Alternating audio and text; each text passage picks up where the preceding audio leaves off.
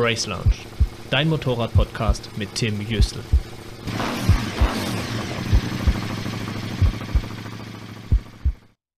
Und damit herzlich willkommen zu deinem neuen Stern am Podcast-Himmel, zu deinem neuen Zahnrad im großen Getriebe der Podcast-Welt, zu deinem neuen, zu deinem neuen, mir fällt jetzt auf die Schnelle gar nichts Passendes mehr ein. Willkommen bei Race Lounge. Ich bin Tim Jüstel und werde dich mit in meine wunderbare Welt der Motorräder nehmen. Wir kennen uns noch nicht. Dieses Projekt steht ganz am Anfang und du fragst dich vielleicht, welcher Typ hier am Mikro sitzt und über Motorräder quatschen will. Darum möchte ich diese Folge nutzen, um mich dir vorzustellen. Dann weißt du, mit wem du es hier zu tun hast und wir lernen uns kennen. Ich rede sehr, sehr gerne über Motorräder, das Motorradfahren und alles, was mit diesem geilen Hobby zu tun hat. Und teilweise will ich mich auch über gar nichts anderes unterhalten. Manchmal echt zum Leidwesen meiner Familie oder Freunden, die nicht Motorrad fahren. Das ist auch der Grund, weshalb ich den Race Lounge Podcast ins Leben gerufen habe. Ich dachte mir, da quatsche ich halt einfach das Mikrofon voll und teile es dann mit der ganzen Welt. Das kann ja eigentlich nur gut werden, oder? Es ist das erste Mal für mich, dass ich einen Podcast aufnehme und ich bin wirklich froh, mein erstes Mal mit dir zu haben. Äh, ich meine, meine erste Podcast-Erfahrung mit dir teilen zu dürfen. Na, du weißt schon, was ich meine. Und auch wenn ich wirklich gerne über Themen wie die MotoGP, Motorradentwicklung oder Motorradreisen und alles andere ringsrum rede, musste ich feststellen, dass es mir nicht leicht fällt, alleine einen Monolog zu führen. Es fühlt sich für mich aktuell noch komisch an. Irgendwie ungewohnt. So wie alles Neue, was man anfängt. Darum habe ich mir etwas überlegt. Und zwar werde ich mir selber Fragen stellen, die ich anschließend beantworte. Ich interviewe mich also selbst. Hier kommen 10 Fragen an mich. Frage Nummer 1. Wann bist du zum ersten Mal Motorrad gefahren? Das ist schon eine ganze Weile her. Das erste Mal auf einem Motorrad saß ich vermutlich, da war ich mit meinen Eltern im Urlaub und noch ein kleiner Junge, vielleicht so sechs, sieben Jahre alt oder so.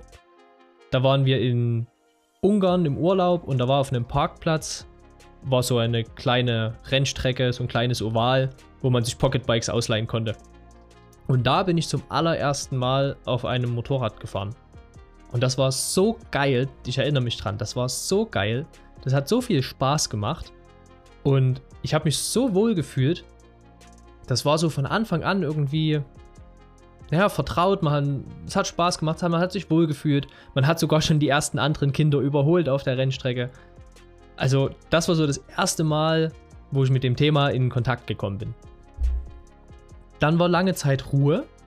Da durfte ich nicht. Ich wäre immer gerne gefahren, ich durfte aber nicht. Und wir wohnen auf dem Dorf.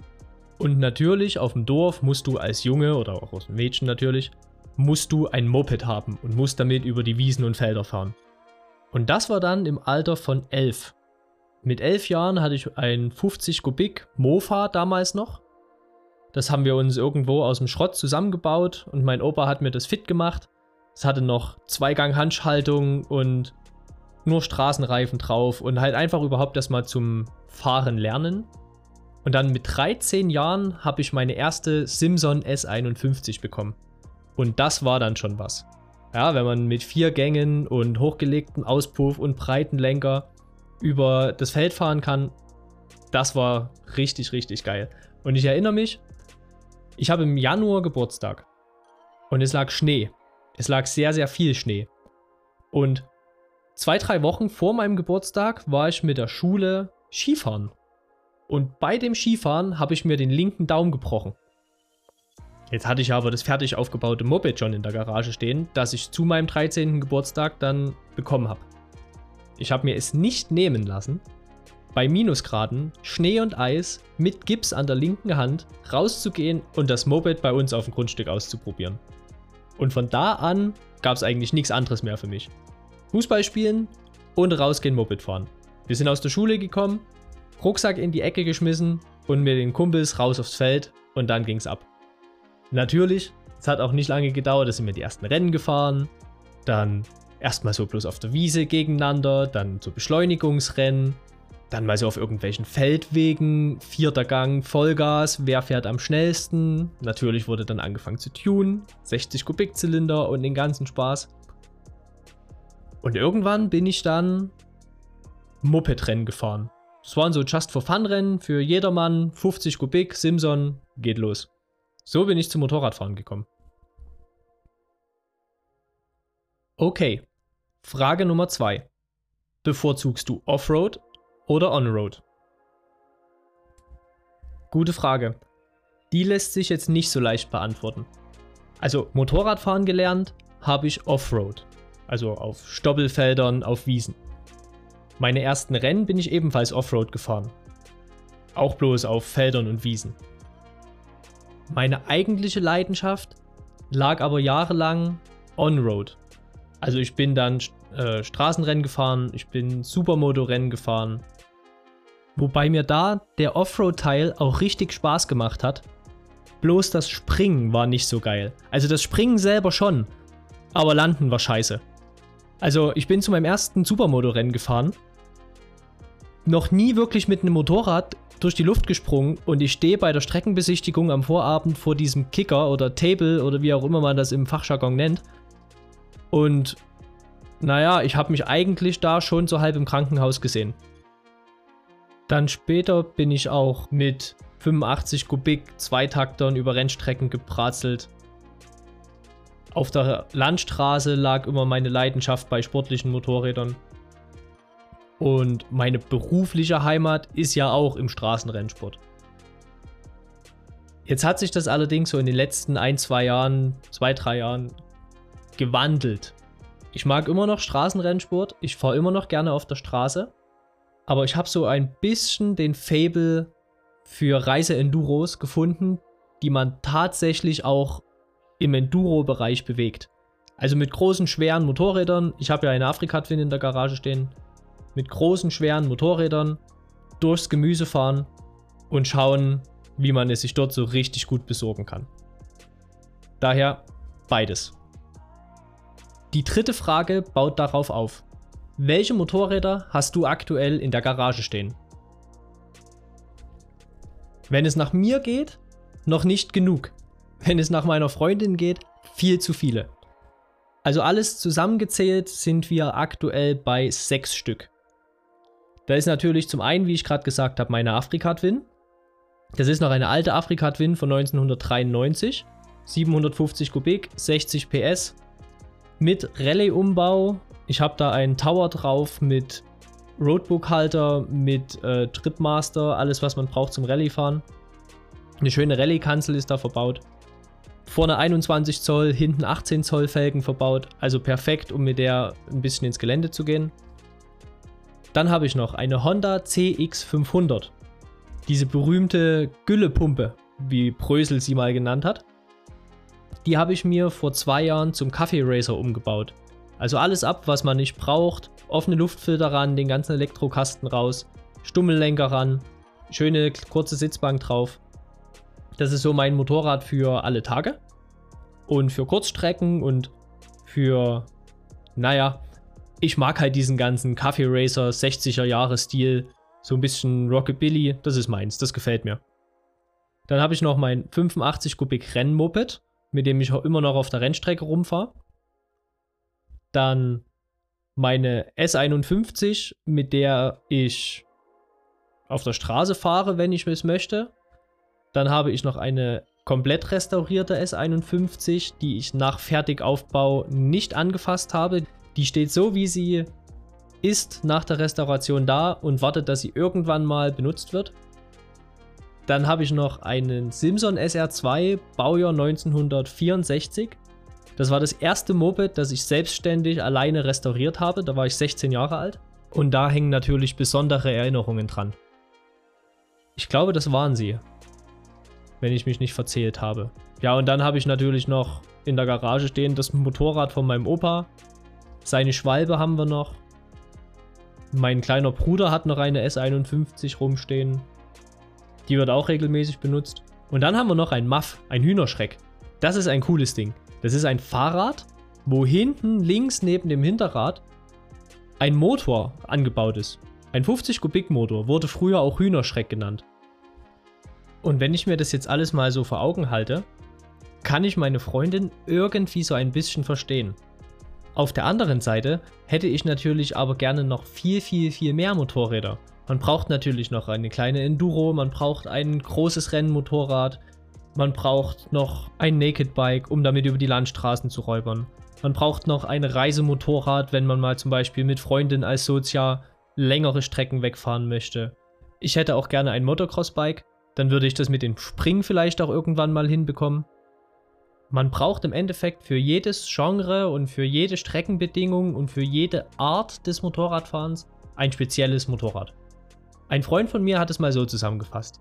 Die perfekte Anzahl an Motorrädern ist genau eins mehr, als du aktuell besitzt. Ein sehr, sehr weiser Mann. Kommen wir nun zur vierten Frage. Eminem oder ACDC? Das ist ganz klar ACDC. Nichts geht über richtig guten, handgemachten Rock. Weiter geht's mit Frage Nummer 5. Welches Reiseziel hast du als nächstes geplant und wo willst du unbedingt noch einmal im Leben hin? Also auf meine nächste Motorradreise will ich Ende Mai, Anfang Juni starten.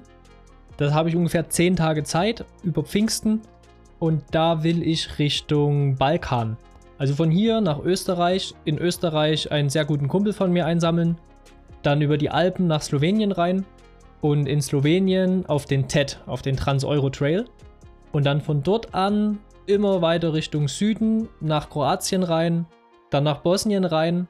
Und naja, zehn Tage sind jetzt nicht so viel, also werden wir irgendwo in Bosnien wieder rumdrehen müssen und vermutlich an der Küste oder über die Berge wieder zurück.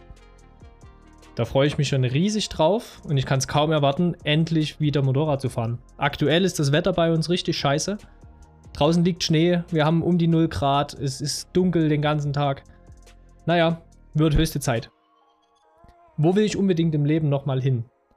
Im Endeffekt überall. Also es gibt eigentlich keinen Flecken dieser Erde, den ich nicht gerne sehen würde. Und wo ich als nächstes hinfahre, weiß ich nicht. Sicherlich geht es erstmal in Europa so die nächsten Ecken, die man erkunden kann. Aber natürlich würde mich auch mal Afrika reizen. Oder mit dem Motorrad durch Australien fahren. Oder auch unbedingt, was ich mir schon lange wünsche, den Interstate One in Amerika, in den USA von Süd nach Nord oder von Nord nach Süd fahren. Das sind wirklich so ein paar Träume, die ich mir hoffentlich in meinem Leben noch erfüllen werde. Die sechste Frage. Kommen wir nun vom Reisen zum Motorsport. Wer ist dein Lieblings-MotoGP-Fahrer? Also von den Fahrern, die aktuell noch im Fahrerfeld sind, ist es zum einen ganz klar Paul Espargaro. Ganz einfach, das ist so ein sympathischer, lieber, netter Kerl, der hat immer ein Lächeln im Gesicht, der nimmt sich Zeit für jeden Fan, für jeden Reporter. Der ist immer gut gelaunt der hat eine, eine Ausstrahlung, wenn der in der Nähe ist. Ist einfach ein sehr bodenständiger, sympathischer, lieber Kerl. Als zweites würde ich noch Jack Miller nennen. Aus dem Grund, ich mag seine, seine Kaltschnäuzigkeit und seine, seine Offenheit, seine Ehrlichkeit. Der sagt einfach das, woran er gerade denkt. Dem liegt das Herzen auf der Zunge im Endeffekt. Und das finde ich auch sehr sympathisch. Und natürlich hat er einen geilen Fahrstil. Die MotoGP-Fahrer verdienen natürlich sehr, sehr viel Geld. Wie verdienst du eigentlich dein Benzingeld? Das ist unsere Frage Nummer 7. Also studiert habe ich Maschinenbau. Dann war ich schon während meines Studiums und danach in der Automobilbranche tätig. Von dort an bin ich dann nach Österreich zu KTM gegangen, habe dort im MotoGP-Projekt als Konstrukteur mitgewirkt habe dort auch Paul Espargaro zum Beispiel persönlich kennenlernen dürfen. Von dort an bin ich dann zu Brüssel GP in die Moto 3 gewechselt und habe dort als Teammanager gearbeitet. Diese Jobs waren natürlich mit einem sehr großen Reiseaufwand verbunden, sodass ich mich aktuell dazu entschieden habe, in die Serienentwicklung zu wechseln und dort arbeite ich aktuell als Projektleiter für die Motorradentwicklung. Weiter geht es mit Frage Nummer 8. Was war dein persönliches Motorrad-Highlight im Jahr 2021? Puh, schwierige Frage. Obwohl ich mich selber interviewe, ist die Antwort darauf nicht ganz leicht. Ich muss vielleicht vorwegschicken, dass meine Motorradsaison 2021 ein vorzeitiges Ende hatte. Im August bin ich auf der Rennstrecke gestürzt und habe mir dabei das linke Schlüsselbein gebrochen, was mich bis heute noch beschäftigt. Ich habe immer noch Physiotherapie und damit war quasi die Hälfte vom Sommer eigentlich komplett gegessen, was es das Motorradfahren angeht. Da davor, persönliches Highlight, würde ich sagen, die erste Ausfahrt in eine Kiesgrube hier in der Nähe, was im Endeffekt ein riesengroßer Abenteuerspielplatz für Erwachsene mit Motorrädern ist. Man findet dort im Endeffekt jedes, jedes Terrain, das man sich vorstellen kann. Von Schlamm über Schotter zu tiefem Sand, Asphalt mit Sand bespickt, Wasserdurchfahrten, Waldwege, Single Trails. Also das ist ein Paradies, um dort so wirklich schön Offroad mit seinem Motorrad im Dreck zu spielen. Ich denke, das war mein absolutes Highlight letztes Jahr. Ganz sicher. Kommen wir zur vorletzten Frage. Frage Nummer 9. Warum fährst du Motorrad? Oh, die Antwort auf diese Frage wird bestimmt etwas philosophisch. Also für mich ist es die reinste Form der Freiheit, die ich erleben kann. Man erlebt auf dem Motorrad die Welt auf eine ganz, ganz andere Art und Weise. Man sieht die Sonne durch die Bäume scheinen, du spürst den Wind im Gesicht, du riechst das Heu, das auf den Feldern liegt oder frisch gemähtes Gras oder wenn irgendwo eine Oma gerade Kuchen gebacken hat und du fährst an ihrem offenen Fenster vorbei. All diese Dinge nimmst du viel intensiver wahr, als wenn du zum Beispiel mit dem Auto unterwegs wärst. Und unter dir spürst du dabei, wie der Motor arbeitet. Man wird eins mit der Maschine. Das ist so diese perfekte Symbiose zwischen Mensch und Motorrad. Es hilft mir auch sehr dabei, den Kopf frei zu bekommen. Also wenn ich den ganzen Tag gearbeitet habe oder mich viele Dinge beschäftigen, dann merke ich, wenn ich mich auf das Motorrad setze und Motorrad fahre, denke ich in dieser Zeit an nichts anderes. Ich habe wirklich den Kopf frei, ich bin komplett im Flow und konzentriere mich bloß auf die nächste Kurve oder auf das nächste Stück Straße, das vor mir liegt. Also man denkt dabei nicht an die Vergangenheit oder was ich morgen machen muss, oder was muss ich machen, wenn ich wieder zurück bin? Man konzentriert sich ganz einfach nur auf das Hier und Jetzt. Ich weiß, manche Leute nutzen Meditation oder Yoga dazu, um sich zu entspannen. Aber ich für meinen Teil kann sagen, ich bin leider kein Mönch. Ich kann nicht einfach da sitzen und nichts tun. Das, das ist eine Art, die, die liegt mir nicht. Und deswegen ist quasi das Motorradfahren meine Art der Meditation und meine Art im Hier und Jetzt anzukommen. Ich weiß auch nicht genau was, aber irgendetwas passiert mit mir, wenn ich so durch die Landschaft fliege.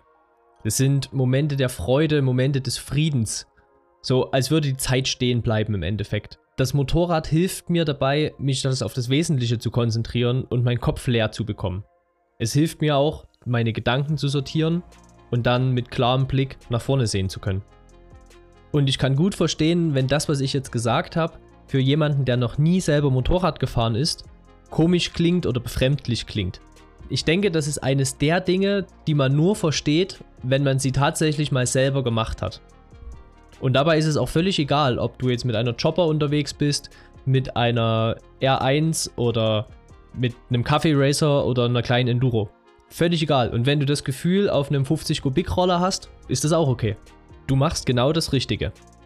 Kommen wir nun zur zehnten und letzten Frage. Welches Motorrad würdest du dir am liebsten als nächstes kaufen?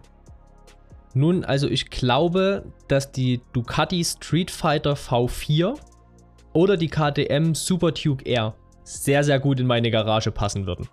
Das sind zwei absolute Traumbikes und ich finde, das sind die einzigen Motorräder, die man käuflich erwerben kann die von Anfang an so gut aussehen, dass man eigentlich nichts daran ändern muss. Keine Kennzeichenträger, keine Blinker, keine Spiegel umbauen. Ich finde, die sind so, wie sie vom Band kommen, eigentlich schon fast perfekt. So Leute, das waren sie.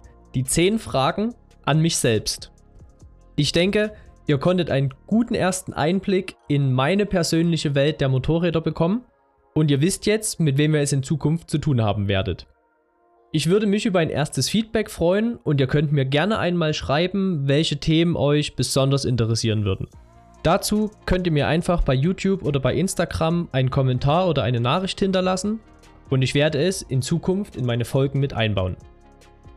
Bevor ich jetzt aber zum Ende komme, habe ich für alle, die an Winterdepressionen leiden und das Motorradfahren sehr vermissen, noch einen Tipp.